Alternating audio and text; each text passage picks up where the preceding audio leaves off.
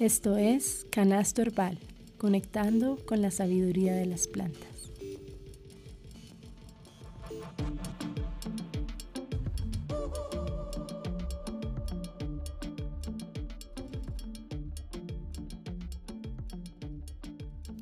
Hola, hola, gracias por acompañarnos de nuevo aquí en Canasto Herbal. ¿Qué tal han pasado estas últimas dos semanas? Espero día a día se sientan más conectadas a la tierra y que estén curioseando más con las plantas. Yo no sé si ustedes tuvieron esa época en sus hogares en las que en vez de tener plantas reales, teníamos plantas artificiales. Me parece tan raro que no fuéramos conscientes o que hubiéramos permitido llenar nuestra casa con plástico de colores cuando pues sin duda alguna las plantas naturales sabemos que tienen un efecto más sanador en nosotros y en general en nuestro hogar. Así que hoy vamos a hablar de cómo acompañarnos con las plantas desde nuestro hogar a través de jardines que tienen plantas ornamentales y comestibles. Para esto tengo como invitada a Carolina Uribe. Caro es madre de Lorenzo y Milagros, diseñadora y apasionada por las plantas. En compañía de su pareja, Carlos Jiménez, crearon Enverdeciendo, una empresa de paisajismo que a través de los años ha evolucionado ofreciéndonos múltiples formas de interactuar con las plantas. Caro, gracias por estar acá, bienvenida. Nati, mil gracias. Qué bueno volverte a ver por acá, qué bueno este reencuentro. Y gracias por invitarme a este espacio tan bonito que ya has creado y que vas compartiendo cada vez más y con personas tan, tan, tan bonitas que han llegado acá. Coincidencialmente, mis primeras profes de plantas. Sí, es verdad, con Caro nos conectan muchas cosas. Esas primeras profesoras eh, de herbalismo, Constanza y Laura, y bueno, otras cosas, las dos somos pues diseñadoras, eh, nos conocimos en un retiro de plantas en Nuquí, un lugar mágico en el Pacífico colombiano hace cuatro años, eh, donde Constanza de Jardín Secreto organizó un encuentro de mujeres que fue maravilloso y bueno, desde ahí nos empezamos a acompañar en este recorrido. Y bueno, aquí seguimos. Así que demos el inicio a esta conversación con las preguntas rápidas. Entonces, ya sabes, Caro, lo primero que se te venga a la mente lo compartes de forma breve. ¿Te parece? Listo. ¿Cuál sensación predomina en tu cuerpo al estar en contacto con las plantas? Compañía y tranquilidad. ¿Tu árbol favorito? El guayacán amarillo. Mm, qué hermoso. Una paisajista que admires y de quien obtengas inspiración. Mm, bueno, hay una, hay dos. Hay una chica pues que quedó pendiente de pasarle la información porque no me acuerdo cómo se llama. Ella es de México y de hecho se hace llamar la paisajista, pero no me acuerdo cómo se llama ella. Me encantan todas sus creaciones y cómo ella lo comunica, súper, súper auténtico y una recién amiga, no nos conocemos hace mucho, pero tuvimos una conexión muy bonita, ella también es paisajista, se llama Camila y tiene un proyecto que se llama también Conexión Orgánica. Entonces, ellas dos. Ahora, ¿qué representa simbológicamente un canasto para ti? Un canasto es, para mí, trama de historias, total. Y la última, tres plantas que amas tener en tu jardín un montón. Pero entre de ellas em, no me puede faltar la espinaca, el romero, ay, y dentro de tantas, tantas, ¿cuál? Bueno, pues estoy hablando más de las em, alimenticias en realidad. Bueno, y el ficus también me encanta. Ay, sí, el ficus últimamente yo le he empezado, como que lo he empezado a, mm, a observar más. Antes, eso que de pronto uno ah. pasa por el lado y ni lo reconoce, entonces ahora lo estoy, le estoy poniendo atención y me está apareciendo por varios lugares, entonces hermosísimo. tengo acá atrás. Ajá, divino. Caro, yo di una breve introducción sobre ti, entonces quiero que nos cuentes quién eres, cómo llegaste al paisajismo y bueno, eh, ¿qué más te caracteriza?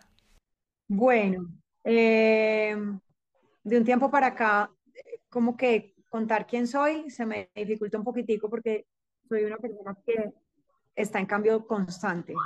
Entonces, como que no me identifico con lo que soy, porque pues siempre soy como algo diferente, inclusive he tenido muchos proyectos, pero actualmente pues eh, soy mamá de dos chiquis, de Lorenzo que tiene ocho años, Milagros que tiene dos años, soy también eh, compañera y, socia de Carlos eh, con Enverdeciendo. Entonces somos pues emprendedores, empresarios de Enverdeciendo y hace muy poco tiempo de Enverdeciendo Herbal, un hijito de Enverdeciendo, eh, que los invito también a que nos sigan después.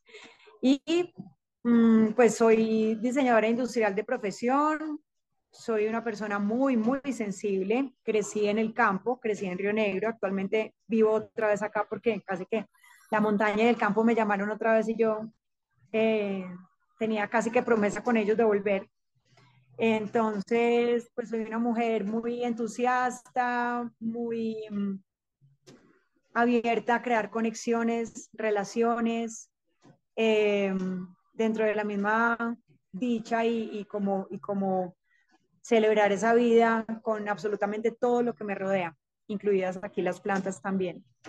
Podría quedarme diciendo más cosas, pero pues básicamente como que es eso. Está perfecto.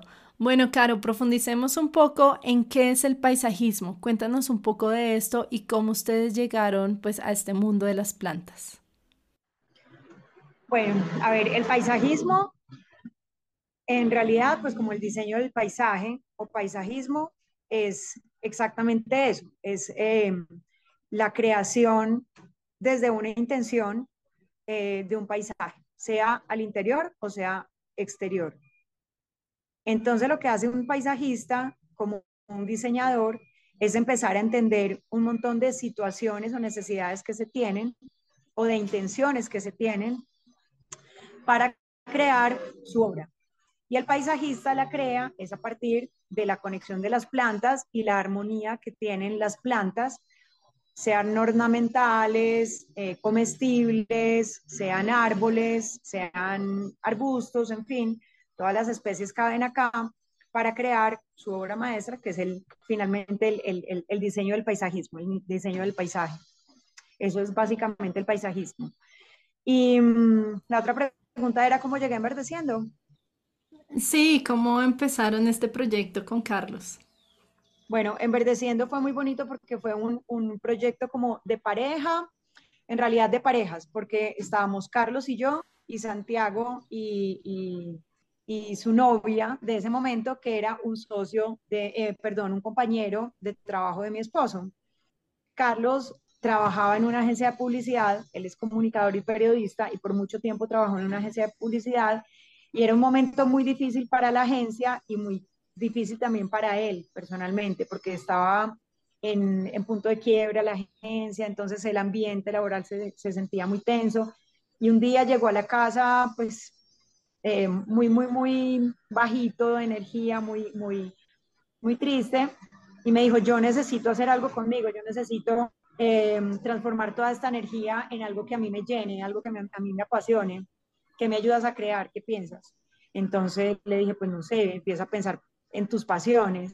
Y finalmente en una conversación muy profunda también con su compañero, se dieron cuenta que los dos tenían mucho amor por el campo. Carlos y yo viajamos cada ocho días a la casa de mis papás, donde pues yo crecí, que es acá en Río Negro, en las afueras de Medellín, Colombia, y nos conectábamos impresionante, pues yo siempre me conectaba con el campo y él también se conectaba mucho. Entonces, eh, en algún momento me dijo, pues Santi y yo estamos pensando de pronto en empezar a hacer jardines dentro de las casas. Y le dije, bueno, me parece genial. Y nosotros ya teníamos en nuestro apartamento, en la terraza, teníamos un jardín comestible en unas canastas de madera. Y allí teníamos todas las plantas, eh, romero, cebollín, bueno, un montón de plantas. Y los amigos se deleitaban mucho cuando iban a visitarnos porque cocinábamos a partir de esas plantas. Entonces cogíamos la ramita de romero, le mm. echábamos al plato, la infusión era con todo lo de la huerta, una huerta urbana. Entonces, a partir de eso empezó la idea de Enverdeciendo, que era mobiliario con plantas para los espacios interiores o exteriores. Y fue creciendo la idea, fue creciendo. Yo también tenía otro proyecto. Carlos fue trabajándole a esto, alterno pues a, la agencia de publicidad, la agencia se quebró, ya se dedicó a esto de lleno y así empezó enverdeciendo. Y ya cuando nos vinimos a vivir al campo, que yo también cierro el otro proyecto, le digo, yo ya me vinculo a enverdeciendo, entonces así empezamos a ser socios.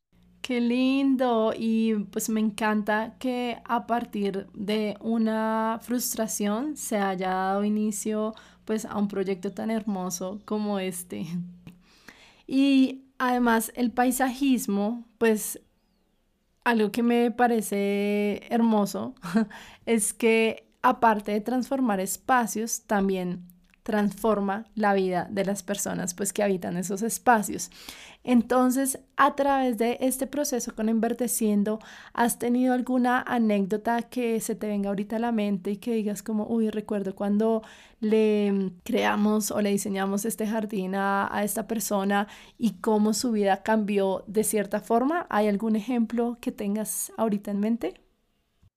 Tengo como Tres que recuerdo muy puntuales en este momento, pues no sé si tenga tiempo para las tres, pero empiezo con una muy cortica y es que a partir de un jardín vertical que le hicimos a una persona, a una mujer que vivía en un apartamento, eh, pues montamos todo el, el, el, el, andamiaje, montamos toda la estructura, todo el jardín vertical con unas plantas hermosas y ella estaba enamoradísima. Ella veía su balcón y salía y se deleitaba y todo esto y salió en alguno de esos momentos antes de nosotros terminar todo eh, a fumar en el balcón.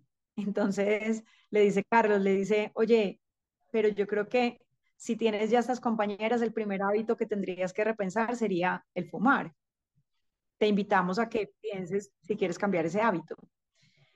Y bueno, pues ella se rió y, se volvió como una charla esa conversación. Y a los días eh, nos contó que había dejado de fumar, que ella no quería tirarle el humo a sus compañeras y eso fue algo muy bonito. Wow, divino, me encanta esa historia, gracias por compartir. Y bueno, como es, un montón de cosas. Ajá, no, me, me imagino, nos podríamos quedar aquí, yo me podría quedar aquí escuchando.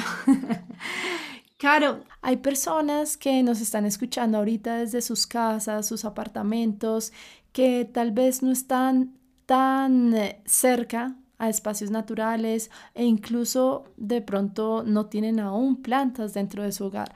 Entonces, ¿qué tips nos puedes dar para traer esos espacios verdes o esos rincones de paz a nuestros hogares y así iniciar un camino de compartir y convivir con el mundo plantae.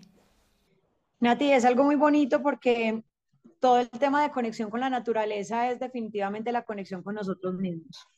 Entonces, estamos en una búsqueda incansable, eh, sobre todo de un tiempo para acá, que las grandes cosas son para nosotros las relevantes y las importantes, en todo sentido. Entonces, por eso de hecho tanta frustración en este momento cuando uno ve cosas en redes, porque es el gran viaje, la gran casa, el, el gran campo, ¿cierto? Y en realidad todo empieza por un pasito a la vez. Entonces, pues eh, con esta reflexión es como, si no tenemos plantas, empecemos con una planta. Y así se va a formar un jardín, con la conexión de una sola planta. Algo tan chiquito como esto, o algo tan grande como esto requiere de un tiempo específico, requiere de una, de una entrega también, ¿cierto? Entonces, em, evaluemos cómo es la situación de nosotros mismos, cómo es la conexión con nosotros mismos y qué tanto estamos conectados con nosotros para poder dar también de lo que tenemos a otros seres, sea una mascota animal, en este caso planta, ¿cierto? Y pues de ahí los hijos humanos, en fin. Entonces es como conscientemente yo qué tanto me quiero dar mm, y qué tal si empiezo solamente por una, por una pequeña maceta de pronto con, con plantas medicinales o con plantas aromáticas o una sola plantica pues como muchos clientes nos dicen, plantas que se tengan solas. Ninguna planta se va a tener. a menos que estén. es verdad. Si uno, una que no toque cuidarlo mucho, mucho, ¿no? Entonces es como, no, tienes que ponerle un poco de, atención y cuidado. Exacto, sí. Y es desde, desde tu intención. ¿Qué intención tienes? Solamente la parte como visual, llenar mi casa de verde o una conexión también a cada especie. Y bueno, si yo voy enverdeciendo y les digo, bueno, quiero llenar mi espacio de verde, ¿cómo es el proceso de diseño de un jardín con ustedes? Pues mira, normalmente hay un primer contacto que se hace vía telefónica, sea por un mensaje, WhatsApp o nos llaman directamente.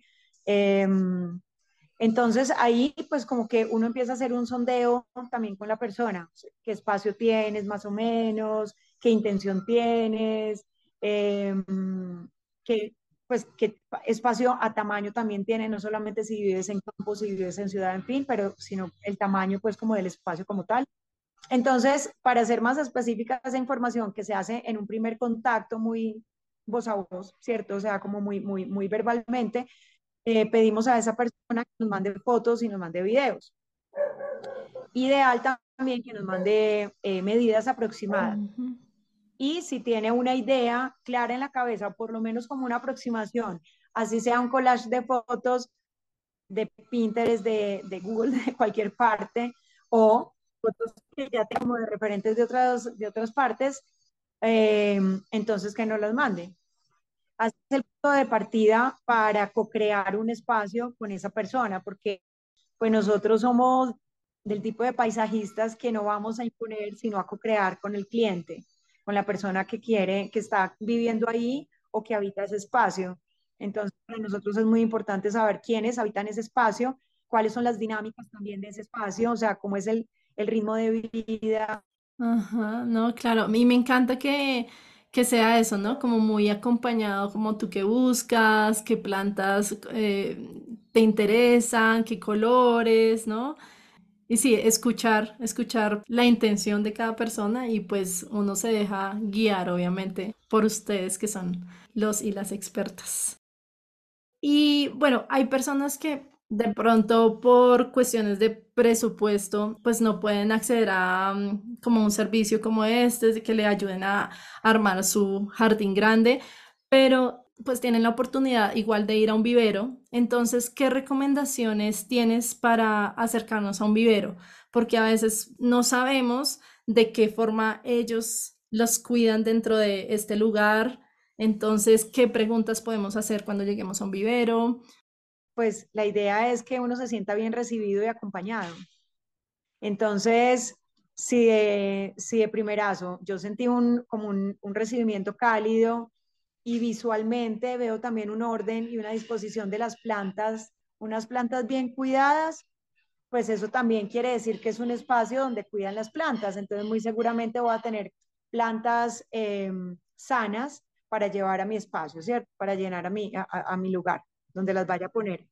Y muy importante, empezar a ver el, el, el estado de las raíces de las plantas. Yo puedo coger una planta y empiezo casi siempre en los, en los viveros están o en las materas o en las bolsas.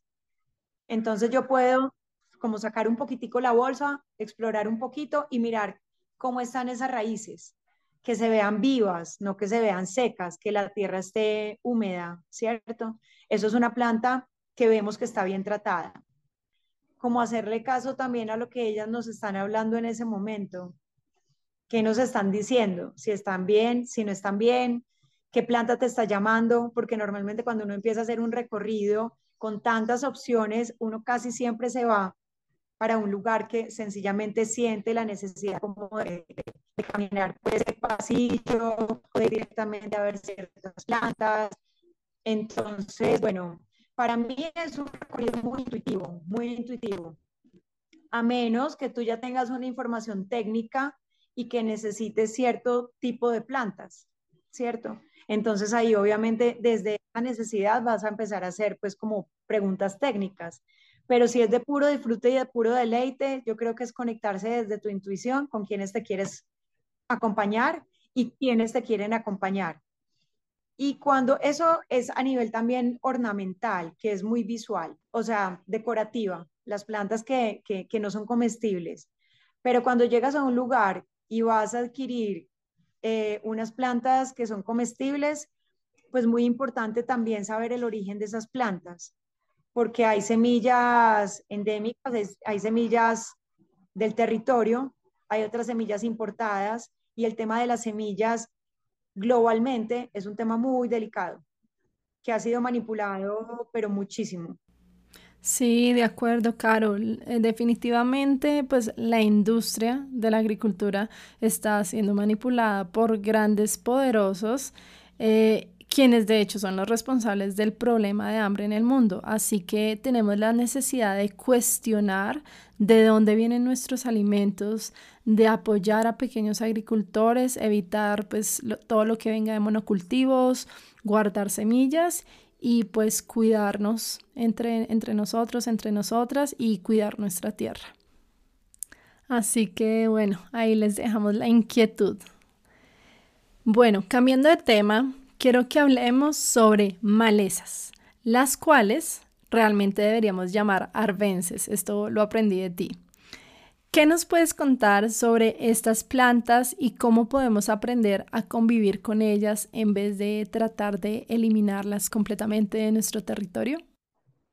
Nati, arbences o inclusive vienesas, porque hay muchas que hacen sí. cualquier cosa, ¿cierto? Entonces, eh, en realidad las malezas, mira, nosotros la información que tenemos en este momento es una información que viene de generaciones pasadas y son generaciones que ya han perdido mucha conexión con la naturaleza.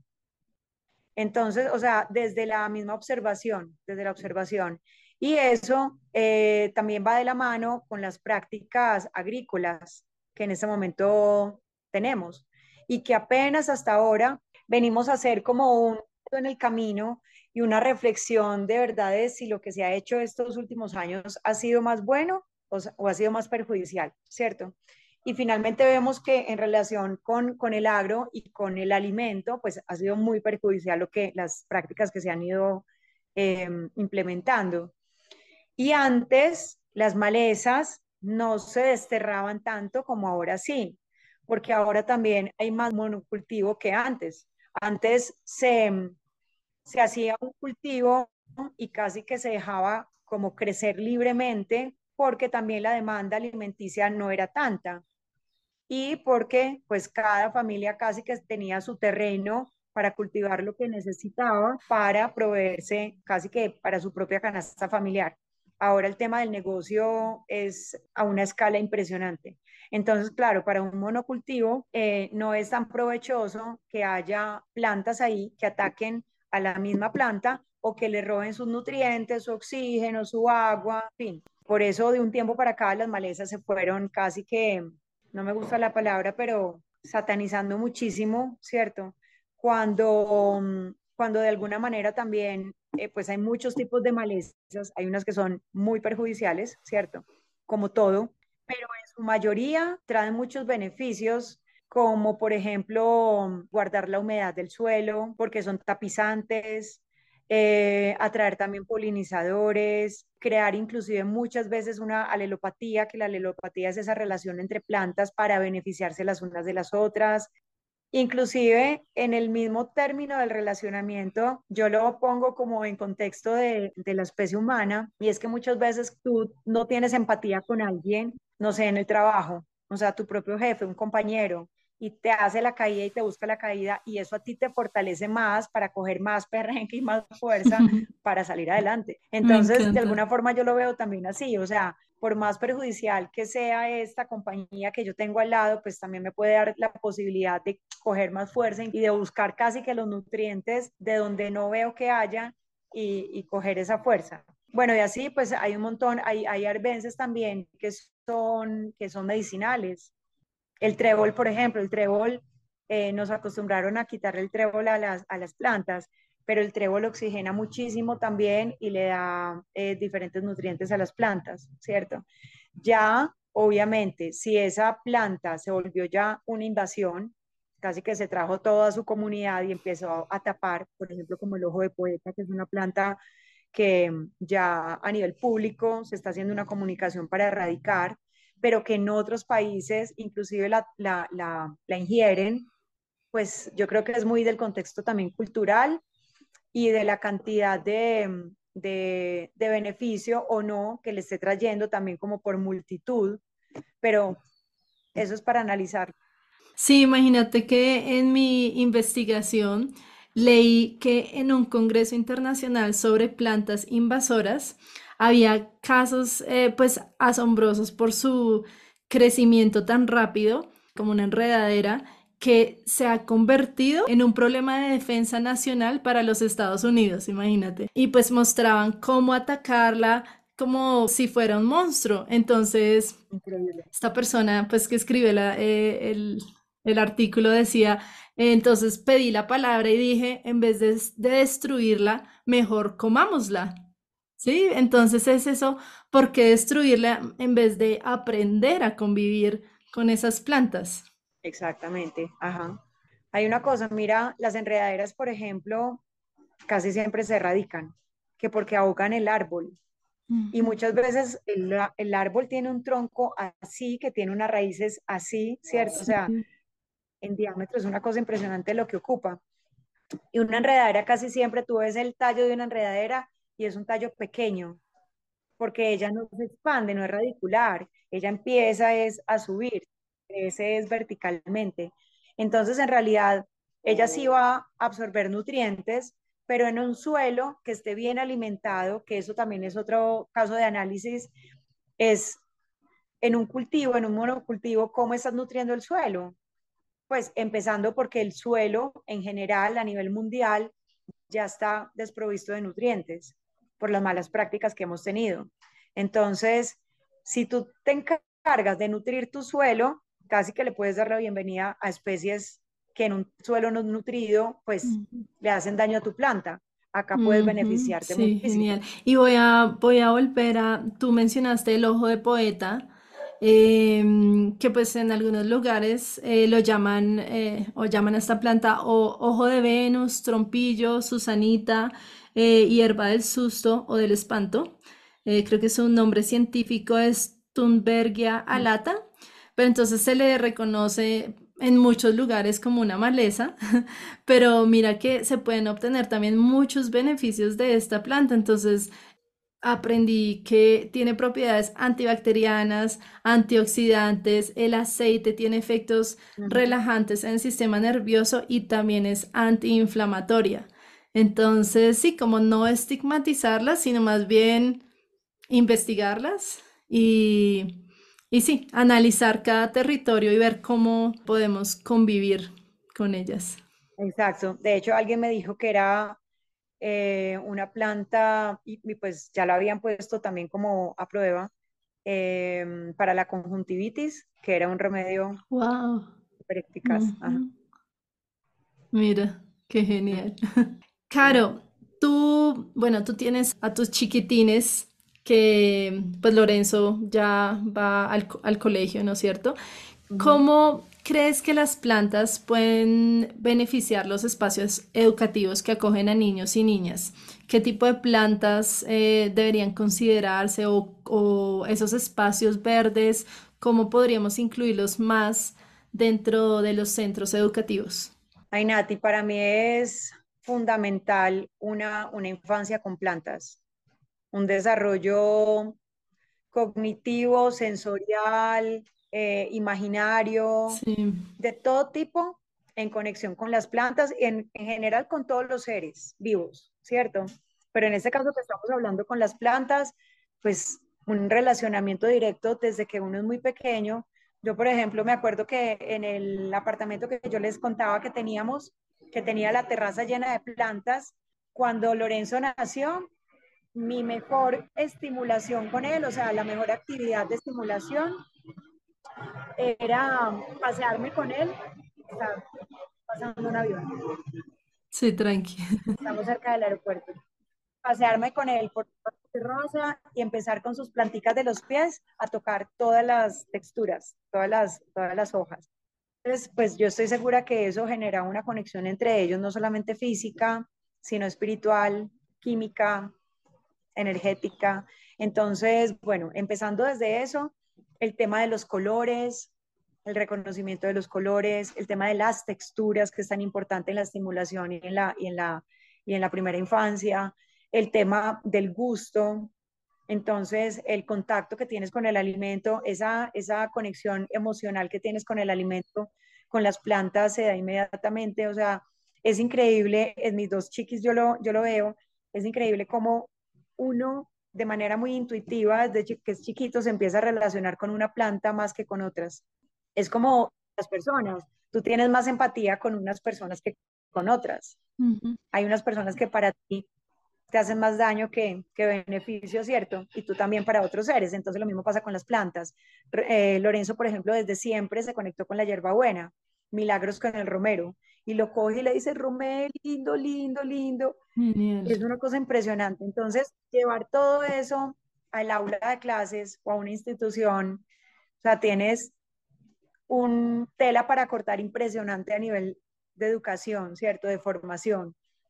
Desde ese mismo respeto también por las especies, desde esa conexión con el todo, porque somos un todo, Em, desde la parte, por ejemplo, yo crecí, yo, yo estudié en un colegio con metodología Waldorf y para nosotros la clase de culinaria era hermoso porque era a partir de lo que cosechamos en la granja.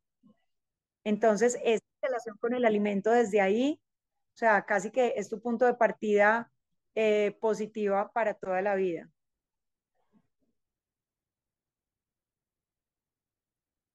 Sí, esa relación de cuidado hacia las plantas y que pues si yo las cuido, mira, ellas después van a ser mi alimento y me van a cuidar. Sí, es muy bonito. Entonces creo que por todos los lados es beneficioso y necesario. Sí, porque ahora pues los colegios como que, bueno, es que depende, es, pero estos sistemas educativos como que se enfocan la mayoría mucho en la lógica, en lo racional, en tener un sistema educativo que va más hacia la producción en vez de hacia la conexión. conexión con... Que trabaja más un hemisferio que otro. Eso, ajá, sí, sí, yo lo noto mucho con mis sobrinas, por ejemplo. Aunque hay una que sí es como más conectada con las plantas y siempre me manda fotos, tía, mira esta flor que encontré, ¿cómo se llama? Eh, yo sé que te encantan las flores, por eso te mando fotos de cada flor que encuentres, divina. Qué linda. Entonces, ay, sí, ojalá todos, así de pronto no sea en, en, un, en el colegio, pero llevarlos al jardín botánico, por ejemplo, a los parques, que empiecen a pues a reconocer esas otras especies con las que convivimos. Exacto. Nati, inclusive, si es, que si vives en una, en una zona, zona urbana, pues ve a darte un recorrido por la cuadra. Y estoy segura que encuentras mínimo cinco especies. Totalmente, sí. Así que salgan de sus espacios cerrados a respirar, a descansar de el computador, del televisor, del teléfono. Siempre lo digo, salgan y reconozcan pues ese territorio que habitan. Sí, totalmente. Y acompáñense de los chicos. Sí, sí, sí pueden. Porque para ellos es un regalo gigante. Sí, ellos aprenden también de, pues siempre del ejemplo, ¿no? Entonces, si te ven a ti oliendo una flor, sintiendo la textura de los árboles, pues van a, van a seguir, van a seguir tus acciones. Totalmente.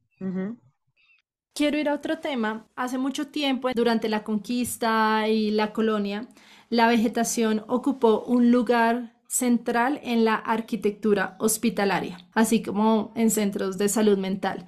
Sin embargo, con el correr de los años, los espacios naturales fueron desapareciendo dentro de los centros médicos, enfocándose más en espacios donde todo lo convirtieron en espacios blancos, fríos, pero ahora muchos estudios están apuntando a la reincorporación de la naturaleza como parte del tratamiento, ya que en muchos casos eh, los jardines y la naturaleza son más poderosos que cualquier medicamento. Entonces, desde tu experiencia, ¿cómo percibes eh, la incorporación de jardines sanadores, como ahora se les llama, como política pública de programas hospitalarios en Colombia? Nati, pues en general eh, en tema de reglamentación, yo creo que estamos todavía muy, muy, muy pegados a la vieja escuela, ¿cierto? En realidad es, es un tema muy fuerte, gubernamental, y es que pues la reglamentación sale y para evaluar si se modifica una reglamentación o no, tiene que haber un recorrido gigante y casi que una oposición y bueno, muchas cosas como para que por lo menos sea ruido y empiecen a preguntarse por qué. Entonces, yo creo que el sistema de salud, como muchos otros sistemas, están por reevaluar muchísimas cosas y de hecho por eso es que vemos una caída lentamente, pero que han ido perdiendo mucha fuerza en la manera como han hecho las cosas desde hace muchísimo tiempo y como nos las han contado y como finalmente tenemos que hacerlas, ¿cierto? Pero yo creo que ese cambio de la mano de las nuevas disciplinas, de toda esta tendencia holística, que así sea por moda, empieza a ser cada vez más fuerte. Y bienvenida a la moda, sí trae buenas cosas. Yo creo que eso va a ir modificando también comportamientos, eh, procesos, herramientas dentro del mismo sistema. Es cierto que el primer punto de sanación es la conexión con la naturaleza y por medio de ella la conexión, o, bueno, no sé en qué orden, no sé si primero el huevo que la gallina o al revés, pero es la conexión contigo y por ende después con la naturaleza o con la naturaleza, que es un símil finalmente de la conexión contigo, ¿cierto? Porque nos hemos olvidado muchísimo y en realidad nunca nos han enseñado a conectarnos con nosotros, con nuestro cuerpo. Si nosotros somos observadores de la naturaleza, como pasa en estos jardines sanadores o jardines funcionales también, que están allí con el propósito de, de la observación, del silencio, de la meditación. Finalmente vas observando y dándote cuenta de cosas que por distracciones no te habías dado cuenta por el ruido también que tenías con tantas cosas, no te habías dado cuenta. Y finalmente cuando te das cuenta de lo que pasa en la naturaleza, lo introyectas en ti y empiezas a darte cuenta y a empezar a ser un ser mucho más sensible para empezar casi que a sentir e interpretar también tu cuerpo. Entonces, desde esa primera medida, pues desde, ese primer acercamiento, para mí es sanador. Si además de ese contacto tan sutil, energético, espiritual y físico, ¿cierto? Porque empecemos desde la psicología de los colores. Cuando tú ya ves el verde, en lugar de solamente colores, se va transformando, o una diferencia, o una, un contraste de colores, ya hay una recreación mental diferente, ¿cierto? Unas conexiones mentales neuronales diferentes. Entonces, desde ahí, pues también es poderosísimo de múltiples formas, los jardines siempre van a ser sanadores. El llegar a la naturaleza o el traer la naturaleza a nosotros siempre va a ser sanador. Pero creo que también ya a nivel de política pública se ha empezado a hacer eh, como caso a, a ese cambio. Entonces, grandes moles de cemento se han ido transformando en grandes parques también en muchísimas ciudades. Acá en Colombia todavía estamos quedados porque finalmente somos seguidores de las grandes potencias. Entonces acá se demora un poquitico pues eso es muy loco porque somos un país totalmente biodiverso y tenemos la riqueza que otros no tienen, pero que copiamos patrones de otros para finalmente implementarlos acá. Total, sí. Mira que mm, les quiero compartir de uno de estos jardines sanadores en un centro terapéutico en eh, Viña del Mar en la región de Valparaíso, en Chile, donde se reconoció la necesidad. En Chile, sí, Hay, hay, mucho allá, pues de lo que estuve buscando, pues allá se ve que sí, como que están más abiertos a, pues sí, a, a conectar el ser humano con su entorno natural. Entonces, allá se reconoció la necesidad, en ese, pues en este centro terapéutico, se reconoció la necesidad de generar un espacio de sanación del duelo que es vivido constantemente por los miembros pues, de, la comunidad y se incorporó un sendero separado del resto del patio por un corredor vegetal compuesto de verbena, árboles mole y quillay, en el que dispusieron pequeños habitáculos para pájaros marcados con los nombres de aquellos pacientes que ya partieron. Y en ese espacio, mediante la atracción de las aves por la pues vegetación del espacio, eh, el canto de las aves genera una terapia auditiva en momentos de introspección y sanación. Entonces me pareció súper bonito ver cómo, sí, la vegetación es una herramienta de diseño pues que logra transformar estos espacios inhóspitos en entornos agradables conectados con la naturaleza. Me pareció súper, súper bonito. Y soñados esos centros de salud. Sí, en algún momento nos llamaron a una clínica que traía también una propuesta muy innovadora, hacer un pequeño, como un pequeño jardín vertical, pero a partir de, de materas, ¿cierto? De jardineras. Y era con suculentas, bueno, diferentes plantas, era el interior, eran diferentes plantas que iban a ir eh, en materas, entonces tenían que ser pues como cierto tipo de plantas que se pudieran tener fácilmente también y que estuvieran pues como adecuadas a esas condiciones. Eh, la directora del hospital se soyó ese proyecto junto con nosotros, impresionante, y finalmente no se los dejaron tener. La reglamentación de, de todo el tema de, pues como sanitario, no se los dejó implementar. Pero era absurdo porque era además un, un espacio para niños. Entonces se iba a hacer un tema de como de distracción muy recreativa al dolor, ¿cierto? Inclusive cuando les aplicaban las vacunas, en fin, entonces ellos ya estaban entretenidos y es una, pues como una conexión emocional importante era, era muy bonito, pero bueno. Sí, y yo creo lo que, lo que tú dices como, eh, pues paso a paso, ¿no? Yo creo que al final, pues se darán cuenta que esto sí tiene efecto. Sí, ciertas iniciativas toman tiempo en, en ser adoptadas. Entonces, bueno, nos toca tener paciencia. Mientras tanto, lo que sí podemos hacer eh, pues desde, desde nuestra iniciativa es por lo menos empezar a sembrar y reforestar con especies nativas. Entonces, quiero que nos cuentes cuál es la importancia de reconocer esas especies nativas de nuestro territorio y pues ayudar, sí, ayudar a, regenerar eh, la tierra. Bueno, Nati, pues em, bueno, es un, es un tema también demasiado extenso. Sí. Pero el llamado a, a sembrar, a sembrar en general, pues es un llamado que sí o sí le tenemos que hacer caso.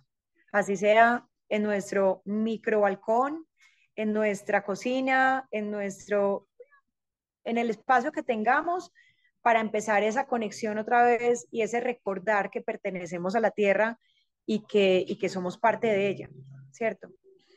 Entonces, ese llamado es, pues, empezando por eso, a nivel ambiental, es un llamado urgentísimo que ya estamos más que cogidos del tiempo a empezar a hacerlo, pues porque no solamente la urbe se apropió de absolutamente todo, sino que en el mismo campo también se empezaron a llevar especies, a adoptar especies que fueron desterrando a los nativos. Entonces, esos nativos que fueron desterrados por otras especies que fueron trayéndolas, como por ejemplo el pino. El pino es muy bonito, pero el pino no es oriundo de nosotros, no es, no es de nuestra región, ¿cierto? Entonces, no solamente personas se fueron trayendo esa especie, sino también las mismas, las misma, la misma fauna. Los pájaros son repartidores de semillas, impresionante, y hay aves de paso que son migratorias y que también se encargan de ir repartiendo como esas especies a diferentes territorios. Y eso no está mal, eso es muy bonito. Pero lo que tenemos que ver también y analizar es qué tanto bien o no tanto bien le está haciendo esa especie al territorio. Entonces, nosotros estamos en un suelo muy enriquecido, que por ejemplo especies como el pino vuelve muy árida la tierra, entonces no es tan, tan, tan chévere porque, porque no acompaña muchísimo el suelo, ¿cierto?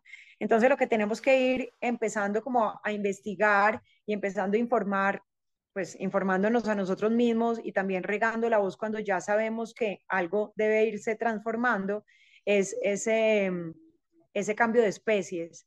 Por ejemplo, en este momento el, el eugenio, que siempre se ha utilizado para barreras vivas, para crear como esas parcelas, ¿cierto? Esa división del territorio, de los lotes, en fin. Sí. Está mandado a recoger porque aunque los pajaritos comen de su fruto y llama también polinizadores, en fin, a nivel de suelo no le hace tanto bien. Hay una especie muy hermosa que a mí me encanta, que es el, el, el tulipán africano, que es una especie pues en, endémica no sé qué tanto, porque yo creo que, pues por tener el mismo nombre africano, creo que fue una especie que se trajo, ¿cierto? Em, pero es muy simbólica, es muy representativa del suroeste. Y es este árbol grande de flores naranjadas, así gigantes, y ese árbol ya reconocido que no le hace tanto bien a los polinizadores, a los pájaros, que tiene algo tóxico.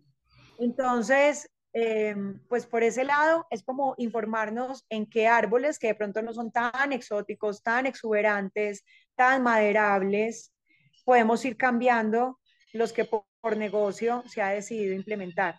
Y por ejemplo, en el caso, perdóname, eh, en el caso de las Eugenias o Eugenios, ¿qué alternativa propones ahí?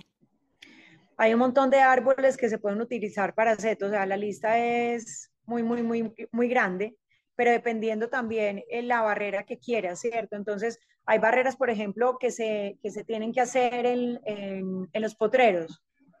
Entonces, tienes que pensar en unas especies que también se relacionen bien con el entorno, unas especies que de pronto sean mucho más grandes en cuanto a, en cuanto a su follaje, para que pueda también albergar a las aves que hay, ¿cierto? O sea, generar como ramas grandes para que puedan hacer sus nidos y a la vez de pronto de sombrío al ganado. Eh, eso en, términos pues como de, división de, de, fincas, pues algo muy rural. Eh, en el término de ganadería también, que en la ganadería tiene mucho que ver también los arbences. En, en la parte urbana hay un montón de árboles que pueden confinarse inclusive en, en, los espacios tan pequeños como los antejardines, inclusive sembrar en materas que se llaman jardines contenidos, se pueden sembrar árboles nativos, ya sean frutales, ya sean ornamentales solamente con su follaje, ¿cierto? Que solamente decoren con su follaje, o que tengan frutos o que tengan flores que atraigan también polinizadores. Entonces, o sea, la lista es muchísima. Árboles acá, por ejemplo, que, que sean muy característicos de acá de Antioquia, puede ser el siete cueros, puede ser el, ayuelo, puede ser pues frutales ahí por montones, los naranjos, los limones, o sea, somos muy ricos en diversidad, entonces de ahí casi que de una familia plantae o de una familia como nosotros, los Rodríguez, los González, en fin, ellos también tienen sus propias familias y de ahí sale un desglose de especies impresionante, y hay unas más adaptativas a ciertos lugares que otras. Entonces, yo creo que es un tema de acompañarse bien, asesorarse bien, investigar y si a uno le gusta por pasión, empezar a, indagar. Y, y, lo que tú dices, empezar a, pues, a ser curiosos y aprender cuáles son esos árboles nativos. Entonces empezamos, pues podemos empezar a buscar semillas eh, o, pues los arbolitos pequeños e y sembrarlos eh, pues en, en el territorio donde encontremos un espacio donde reforestar. Exactamente. O sea, desde una, hay una idea muy, linda y me parece súper inspiradora. Puede que dé, puede que no, porque pues las semillas no todas dan. Pero el recoger semillas, el ir tirándolas, ¿cierto? El ir repartiéndolas como en zonas verdes, porque sí, sí, pues algo de 100 semillas, por lo menos una te, va a dar, va a germinar. Entonces ahí vas a empezar tú a aportar también como la, a la germinación de un nuevo mundo, o por lo menos de uno más verde. Ajá. Sí, recuerdo tanto en eh, un curso que hice en organismo, aquí en, eh, en Tenjo y aprendí sobre las bombas de semillas y me pareció algo tan genial que uno puede hacer con, con los niños y niñas, algo muy divertido como coger esas bombas de semillas pues nativas, de, de, plantas nativas o árboles nativos y ir a un campo grande y empezar a lanzarlas y después de un tiempo regresar y ver, seguir el proceso, ¿no? Acompañarlas. Exacto. De hecho, hay una tendencia en jardinería que se llama el jardín tipo Chernobyl, porque después del desastre ambiental empezaron a hacer esos experimentos de empezar a lanzar semillas por montones y empezaron a crecer esos jardines de forma orgánica y de forma silvestre y agreste que finalmente terminaron siendo bosques gigantes, inclusive bosques comestibles. sí. Eh, les voy a dejar el dato de unos lugares donde se pueden conseguir esas, esas bombas de semillas. Claro, de hecho, tú tienes contacto o, sabes dónde también podemos conseguir eh, de estas bombas de semillas, porque yo hace poquito compré unas ahí en, en el en Jardines, el centro comercial ahí de Llano Grande, en ese espacio. Metamorfosis. Sí, metamorfosis. Sí, pero ¿conoces algo? Ese era el que te iba a decir. Sí, ¿conoces algún otro? Em, sí, tengo también otro que trabaja con semillas locales, que son guardianes de semillas. Mm. Y bueno, ahí también eh, como que me he puesto en la labor de ir conociendo cada vez a guardianes. Me encanta. En realidad las bombas de semillas son muy fáciles de hacer. Eso te iba Entonces, a Cuéntanos. Bueno, eh, no, las bombas de semilla se hacen principalmente con variedad de semillas, con cisco o, o cascarilla de arroz, con tierra y se hace también con algo de arcilla. Se puede hacer con, con esta eh, como tierra amarilla o una arcilla que le dé como, como que deje de hacer la bolita, ¿cierto? Consistencia. Se dejan secando, ajá, se dejan secando al sol y bueno, ya, tú les das la forma que quieras en realidad. Bueno, genial. Esa otra actividad genial para hacer todo el proceso eh, para los que tienen niños y niñas en casa. Eh, incluso con sus amigos. Pueden hacer una fiesta de bombas de semillas, hacer algo divertido ahí. Una bomba. sí. Caro, bueno, nosotros a veces eh, vemos estos jardines como todos perfectos, ¿no? Y cuando llegamos a algunos lugares. Pero en otros casos vemos también unos jardines como que se van dando orgánicamente. Entonces quiero que nos cuentes cuáles son, pues, las ventajas y desventajas de cada uno de ellos, esos que se dan de forma intuitiva o, y los otros pues que se dan ya como desde pues ya un diseño o algo más organizado. Nati, mira, uno puede crear inclusive algo muy de manera muy estratégica eh, y desde la necesidad que tengas, casi que volverlo un jardín orgánico, ¿cierto? O sea, que crezca libremente. O sea, nosotros como, como paisajistas, por ejemplo, somos muy dados a proponerle al cliente que llega diciéndonos, es que yo quiero un jardín así, así, ¿cierto? O sea, ya muy delimitado, porque eso viene también por tendencias. Eso viene también por generaciones. Entonces, las generaciones de antes, o sea, las señoras mayores, los señores mayores, vienen y nos piden inclusive. Eh, estuvimos en un proyecto con la alcaldía de Envigado Tú ves que los parques en Colombia son muy lindos, muchos de ellos muy llenos de verde, pero casi siempre son las mismas especies enmarcadas en los mismos cubitos, cuadritos, eh, podadas de la misma manera, los arbolitos así redonditos, ¿cierto? Entonces, eso de entrada requiere un montón de mano de obra, requiere un mantenimiento demasiado juicioso, continuo, eh, y que finalmente termina siendo costoso para un jardín público, ¿cierto? Entonces ahí a nivel de recursos públicos, pues ya entramos perdiendo.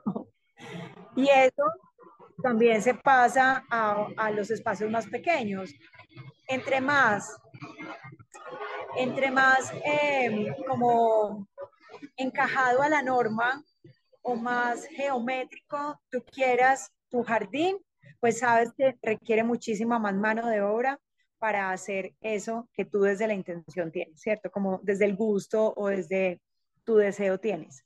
Entonces nosotros pensamos muchísimo en el cliente, eh, no solamente desde la parte estética y lo que quiere lograr a nivel ambiental en su espacio, también a nivel energético, desde el mismo respeto por las especies y cómo son las condiciones de la especie que nosotros vamos a sembrar allá, de verdad que se respete entonces, por ejemplo, un, árbol no lo vamos a confinar en un tamaño que nosotros sepamos que no van a estar sanas sus raíces y que finalmente va a, repercutir en un deterioro de la especie y en una pérdida o en un gasto innecesario del cliente a futuro, ¿cierto?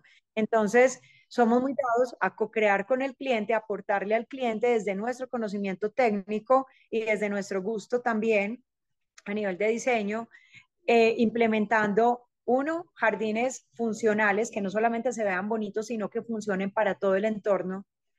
Entonces, que puedan ser eh, atractivos para las abejas, para las mariquitas, para los colibríes, para, ¿cierto?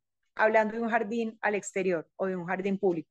Pero eso si tú también lo vas a llevar al interior de tu casa, pues tiene que conversar con lo mismo que en, en un jardín de exterior debería ser, así lo pongas en materas, ¿cierto? Entonces, una matera puede contener un ficus, una matera puede eh, contener, eh, no sé, un árbol, pero ¿en qué condiciones lo vas a tener? Entonces ahí, una vez más, asesórate con los que saben, acompáñate viene acompañado con personas responsables y éticas, no solamente porque cuiden tu bolsillo, tu salud, em, la estética de tu espacio, sino que también piense en, en esa otra especie que está llevando para que te acompañe y que vayan a estar todos como saludables y en armonía. Entonces puede ser que el jardín orgánico que nosotros llamemos o el jardín libre que nosotros llamamos, que nosotros ya lo hemos diseñado, ¿cierto? Pero son especies que finalmente nosotros ya diseñamos cuál poner al lado de cuál para que se vea este volumen armónico con esta que crece más larga y que se vea también, dependiendo del propósito que tengamos con cada espacio, qué quieren generar. ¿Quieres generar un ambiente más fresco, más tropical o más de campo o más autóctono en cierto sentido?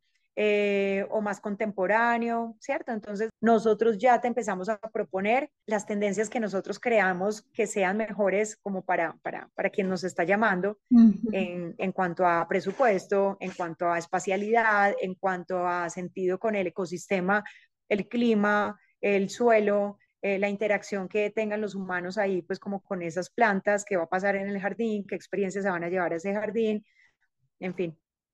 Sí, de hecho, mi siguiente pregunta era, ¿qué caracteriza un jardín armónico, estético y práctico? Y pues no sé si tú lo puedas describir o lo concibes, pero creo que pues es muy difícil, ¿no? Depende pues de cada persona o cada territorio o hay algunos aspectos que tú digas como esto debe existir en, en un jardín. Pues es que para gusto los colores, dependiendo de, ¿cierto? Hay, no sé, te lo voy a poner en casos muy puntuales. Hay espacios rurales que tienen ya, por ejemplo, fincas, grandes fincas, em, que son de personas tradicionales, que em, su gusto por, no sé, por las flores es, em, es muy claro, ¿cierto? Entonces yo quiero un jardín lleno de flores. Bueno, hay flores que que se acaban, por decirlo de alguna manera, no poniendo la palabra técnica, que se acaban mucho más fácil, pues más rápido, ¿cierto? Hay otras que son muchísimo más duraderas. Entonces, en ese gusto por el cliente y en ese darle gusto al cliente, ahí tenemos que intervenir nosotros también y contarle al cliente qué va a pasar con ese jardín a futuro mediano o a futuro lejano, ¿cierto? Cada cuánto vas a tener que cambiar las flores, em, no sé, tienes una persona que te ayude a cuidarlas o eres tú quien te se va a encargar de eso. Tienes un viviente también ahí que te ayuda, pues un trabajador que te ayuda también como a mantener esto o definitivamente no, porque para nosotros es vital. Uno, casi que acá decimos que no te metamos gancho ciego, o sea, que no te hagamos gastar un platal. Sí. Que, gastar un, un, un platal, ¿por qué? Por un jardín que se vea bonito, pues también que sea funcional y que sean flores, por ejemplo, si yo llego con un desconocimiento del cliente a proponerle una barrera para que no lo vea el, otro vecino a partir de un ojo de poeta, pues imagínate yo qué estoy haciendo, ¿cierto? Cuando estamos culturalmente con un desconocimiento por esa especie tan grande y será erradicada en algún momento. O entonces, igual que por ejemplo un médico, igual que un diseñador, tenemos que estar siempre a la vanguardia, siempre tenemos que estar enterados como qué es lo que se está no solamente usando por tendencia, sino también que es, es, conveniente y no tan conveniente para llevar a un espacio. Entonces, es que son un sinnúmero de factores que uno tiene que tener en cuenta y que finalmente por eso un paisajista es diferente a un viverista. El viverista te vende la planta y de pronto te hará una que otra recomendación, pero su negocio no es llegar a recomendarte el tipo de jardín que tienes que tener porque no, va a haber un estudio tan, tan, tan profundo como el de un paisajista así. Claro, sí, depende, bueno, depende de, de muchos factores. Ahorita a nivel climático, vemos en las noticias que se está acercando el fenómeno del niño. Para las personas que de pronto cuentan con un terreno grande o, cultivos, ¿cómo pueden prepararse para la llegada de esta época de sequía? ¿O cómo podemos preparar también los que tengamos un jardín pequeño? ¿Qué, qué tips tienes ahí? Pues nada, te voy a dar como puros puntos que para mí son fundamentales eh, para guardar la humedad, por ejemplo. Entonces, uno es la recolección de agua lluvias. En este momento que estamos con lluvias, pues vamos abasteciéndonos de todo lo que podamos, canecas, contenedores, de cómo podamos. Ojalá que tengan tapa para no crear un tema de, de mosquitos y de zancudos y ya que repercuta también en un tema de salud pública eh, pero que recolectemos el agua lluvia.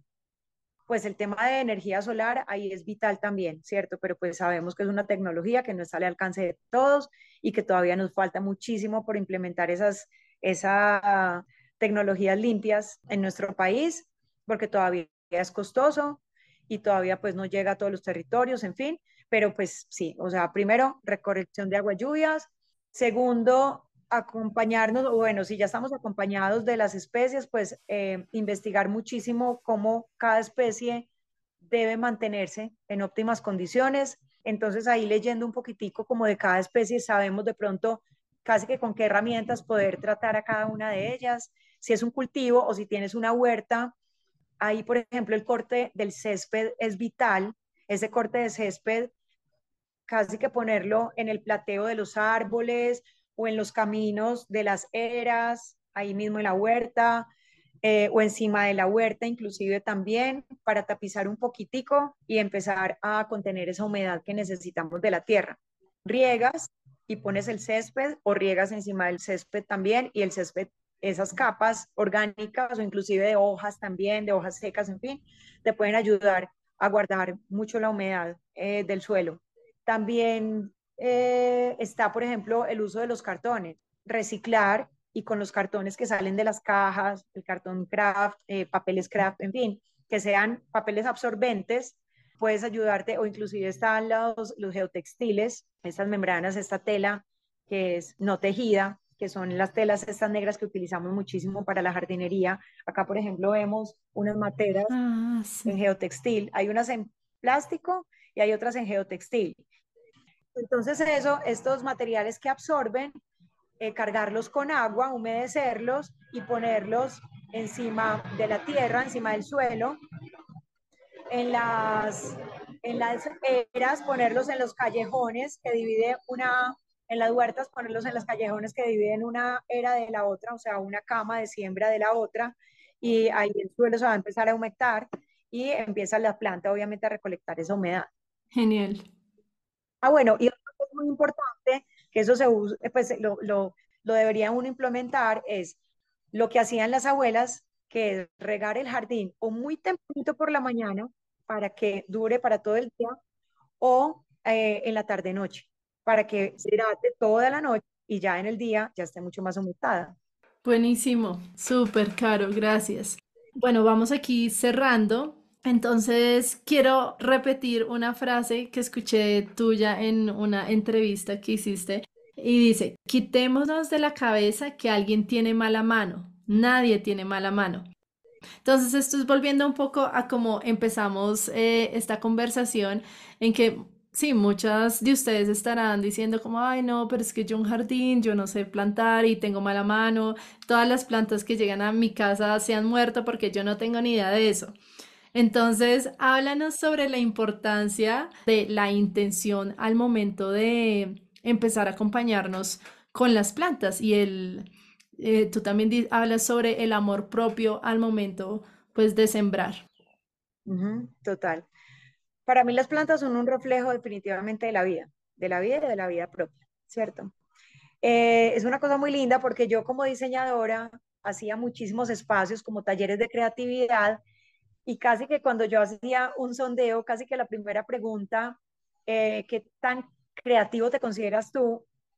La mayoría de las respuestas era, no, yo soy negado para la creatividad, a mí mi imaginación no me, no me, no me levantaron con ella, a mí ese pedacito, mi papá y mi mamá se olvidaron de eso. O sea, nos tratamos durísimo, durísimo. En general los humanos tratamos a la propia especie humana muy duro. Entonces, empezando por esa reflexión, o sea, todos somos creativos y nadie tiene mala mano.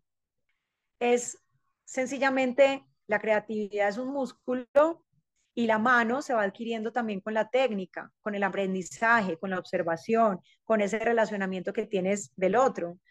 Quien tiene una buena relación con, con, con, con el otro inmediatamente, ¿no? O sea, tú, por ejemplo, en un matrimonio o en una convivencia vas aprendiendo al otro qué le gusta, cómo le gusta, eh, qué le cae más suave, inclusive qué alimentos puede comer y cuáles no, ¿cierto? Entonces esto también lo llevamos a las plantas. Eh, si yo no tengo el conocimiento, si yo no he sido una jardinera por mucho tiempo, si yo, pues claro, o sea, se me va a morir una suculenta. Y eso es lo que me dicen muchas, no, es que yo mato una suculenta pues de pronto la ahogaste con mucho amor, ¿cierto? Le diste demasiado cuidado. Y a veces hay especies que entre más descuidaditas uno las deje, casi que más bien se tienen ellas. Entonces es un tema de observación, de amor propio, porque si yo no me la creo, pues ¿cómo voy a hacer las cosas? Nadie viene con un manual de instrucciones, o sea, ningún papá ni ninguna mamá sea de la especie que sea, viene de un manual con un manual de instrucciones. Tú al perro le empezaste a entender los ladridos, qué significaban, si era para que lo sacaras, que tenía hambre o que tenía mimo simplemente o frío, con la convivencia que tuviste con el perro, ¿cierto? Eh, tú a tu hijo también, el llanto no sabía si era de hambre, si era de frío, si era de sueño, si era de qué, y empezaste a escucharle el llanto y empezar de manera intuitiva también a relacionarlo con ciertas necesidades. Lo mismo las plantas. Entonces, ya hay mucha información en redes, ya hay mucha información en, en, en Internet que tú puedes empezar a mirar con las plantas que tú tengas en tu casa. Si las hojas están amarillas, ¿qué significa? Si están las raíces salidas, entonces, ¿qué puedes hacer con ella? Mm, si están los palitos muy delgaditos y muy secos, entonces, ¿qué puede? O sea, empezar a conocerla también con un montón de información que ya tenemos a la mano y que tenemos como herramientas para empezar a ayudarnos un poquitico en esa mala mano que decíamos, pero es falta de información en realidad y de pronto, de pronto, un poco de miedo del relacionamiento. Entonces, es, no importa, o sea, qué pesar, si por experiencia, eh, pues se nos murió una planta, no nos dé miedo, vamos accedamos a la otra y empecemos a cuidar otra. Y si esta no nos funcionó en la casa, porque las plantas funcionan o no funcionan por un montón de factores y no solamente por el cuidado directo que se da, sino lo que reciben del ambiente, sol, calor, humedad, viento, eh, agua, no agua, energía, porque ellas se alimentan de la energía y no quiere decir que tú tengas mala energía. Puede ser que alguien llegó un día de visita a tu casa y de verdad estaba cargado y para esa planta no tuvo empatía con esa energía y pues sencillamente la mató.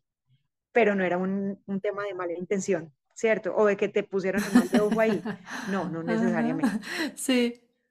Y me, me recuerdas, eh, yo, pues sí, a mí me encanta tener plantas en la casa y me pero hay una que nunca, nunca se me da y son las, no, no sé el, el, nombre científico de estas plantas, pero es la que llamamos aquí en Colombia la destrancadera y la abre caminos, que son hojas chiquititas como con líneas eh, rosaditas o blancas. Eh, pero siempre, o sea, yo las compraba y eran eh, pues sus hojas, sus ramitas súper densas, pero no, nunca, nunca pude con ellas. Me compré tres veces las mismas plantas y nada, nada, y dije como no, no sé qué pasa, pero porque con las otras sí fluye todo súper bien, están todas vitales, pero a mi mamá esas otras sí se le dan súper bien. Entonces, bueno, me imagino como tú dices, tenemos de pronto empatía con unas plantas más que con otras. Yo creo que también lo mismo. A mí con esa, por ejemplo, no se me da tanto, tampoco. Mm. Tengo otras que son mucho más complejas, entonces es como la conexión Sí, sí, porque me acuerdo, imagínate, mi mamá, ella no tenía plantas en la casa y de a poquitos fue desde un día que sembré una semilla de aguacate y ella vio como todo el proceso y desde la semillita, como iba saliendo la raíz y dijo como, ay no, ¿qué es eso tan hermoso? Sembremos otra. Y de a poquitos ahí se ha llenado más de plantas y ahora con mi hermana las dos somos sorprendidas de, ¡Ah! mi mamá se levanta y lo primero que hace es ir a saludar a todas sus maticas. Entonces, sí, ahí cada persona encuentra pues a sus aliadas, ¿no? Y sus mejores amigas. Totalmente. Va creando su tribu. Sí, exacto. Va creando su, tribu y su comunidad Plantae. Y ellas nos van buscando. También. Caro, cuéntanos antes de irnos eh, sobre Enverdeciendo Herbal, ese nuevo bebé de la casa Enverdeciendo.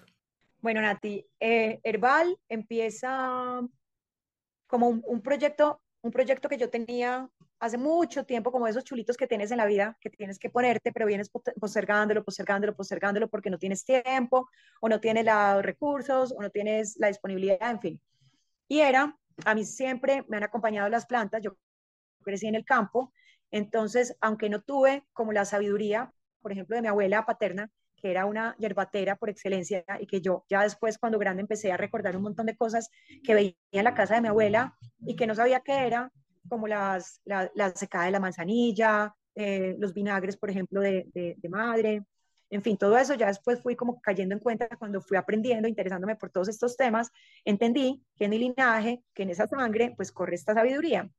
Y yo me acuerdo mucho y agradezco muchísimo que mis papás eh, fueron siempre unos papás como muy tranquilos, pues también crecimos en el campo, entonces en el campo no es tan usual que salga uno corriendo para urgencias a llevar al niño por cualquier fiebre, por cualquier cosa, y mis papás en realidad fueron muy tranquilos con eso.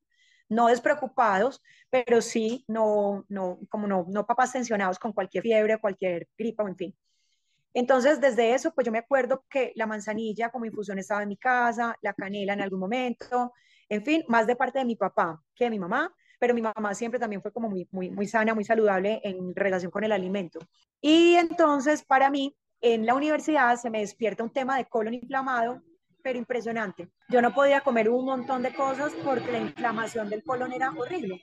Entonces, cuando yo salía con mis amigos o cuando, por ejemplo, trasnochaba, porque yo estudié diseño, entonces tú sabes que las trasnochadas en diseño son cosas de todos los días, ellos eran a partir del el tinto y el cigarrillo. Y yo ni cigarrillo ni tinto, porque el café me caía muy pesado para el colon y cigarrillo pues nunca me gustó, me aterraba. Entonces yo me llevaba mis tecitos, mis aromáticas, pero siempre me acompañaron los té, los té, las, hierbas en infusiones eh, y bebidas como muy de este tipo.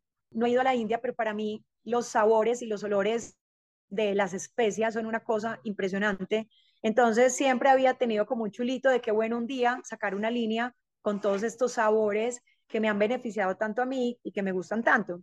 Y en la pandemia quedé en embarazo de milagros y que con, ese, con esa gestación llegaron un montón de cosas a mi cabeza y a mi emoción de muchos tipos, también me dio como la energía y el impulso para empezar a hacer este proyecto realidad y adicional, como cerraron muchas cosas, entonces el chai, que para mi mamá era una bebida fundamental, escaseó.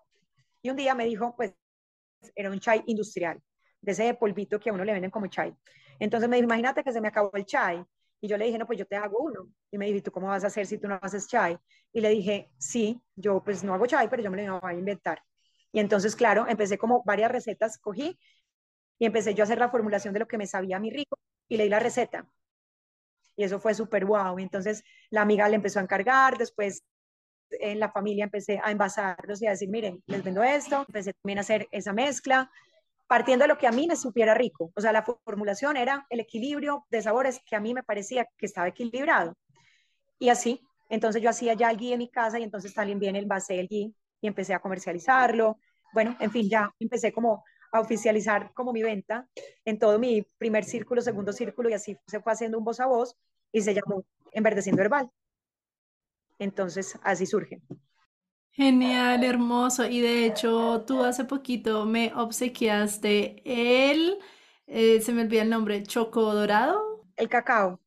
Cacao, cacao dorado. El cacao. Wow, me encantó. Cacao dorado. Ajá, me lo estoy tomando todos los días porque es como una variación de la leche dorada o golden milk, como algunos la conocen, a base pues de cúrcuma, pero ahí Caro le da su, su twist, lo personaliza y queda una bebida que es maravillosa.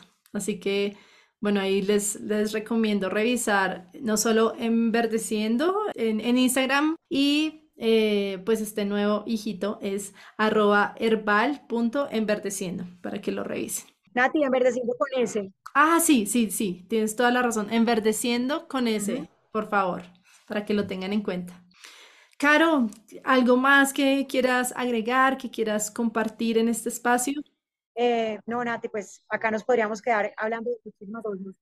Pero bueno, pues el tema de, de, la conexión con la naturaleza, de que somos naturaleza, de las plantas y de cómo convivir con ellas, pues podría ser muy largo, pero también sé que tienes que editar todo esto. Entonces, que el tiempo no es suficiente como para hablar de todo lo que podríamos hablar. De pronto, en una segunda ocasión, podríamos extendernos muchísimo más en los temas que tanto nos apasionan. Claro que sí. Caro, igual, muchísimas gracias por este tiempo. Eh, siempre se aprende muchísimo de cada una de las experiencias de, de las personas que nos acompañan aquí en Canasto Herbal. Así que seguro va a haber una segunda oportunidad para que nos sigas enseñando más cosas hermosas de las plantas, eh, de cómo seguir construyendo pues nuestros jardines sanadores y pues espero que a todos y todas las que nos están escuchando pues que este siga siendo un espacio enriquecedor donde sigan y sigan aprendiendo. Ya saben que cualquier idea, inquietud, pues eh, me pueden mandar un mensaje directo por Instagram. ¿Listo? Entonces, Caro, muchísimas gracias por esto. Quedó de verdad llena, llena de amor y de seguir fortaleciendo mi jardín, mi pequeñita huerta que tengo aquí. Qué lindo, no, lo que necesiten, eh, nos escriben también directamente, casi siempre soy yo la que respondo directamente los mensajes, nos encanta acompañar, nos encanta em, pues como dar también información, acompañar con información, simplemente compartir información que desde nuestra vida también ya hemos puesto en práctica y y sobre todo empezar a hacer ese núcleo familiar desde los chiquis, ese nuevo mundo que todos queremos en convivencia con todas las especies. Entonces, mm, súper bienvenidos también en nuestras redes para que aprendan un poquitico más, para que nos compartan mucho y para que nos acompañemos entre todos. Mm, gracias, Caro. Y de acuerdo contigo, empecemos a vincular a toda nuestra familia y comunidad en todo este proceso de reconexión con lo que somos, la tierra y la naturaleza. Así que gracias por acompañarnos. Un abrazo, Carito. Mil gracias, Nati, a ti por este espacio.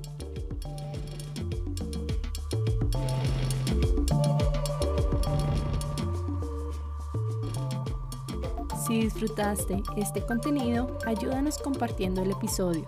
No olvides dar clic al botón de seguir o follow y activar las notificaciones para no perderte ningún capítulo. También nos puedes encontrar en Instagram como arroba canastoherbal. Canasto Herbal es un podcast producido por mí, Natalia Chaparro. La edición del guion es gracias a Teresa Florian, mi mamá. La música de este episodio hace parte del álbum A Guide to the Bird Song of South America, un proyecto del colectivo Chica Chica que busca recaudar fondos y crear conciencia sobre las aves en peligro de extinción en este continente. Les invito a escuchar el álbum y apoyar este proyecto. El enlace lo encuentran en las notas de este episodio. Gracias por escucharnos y recuerda, las plantas nos cuidan.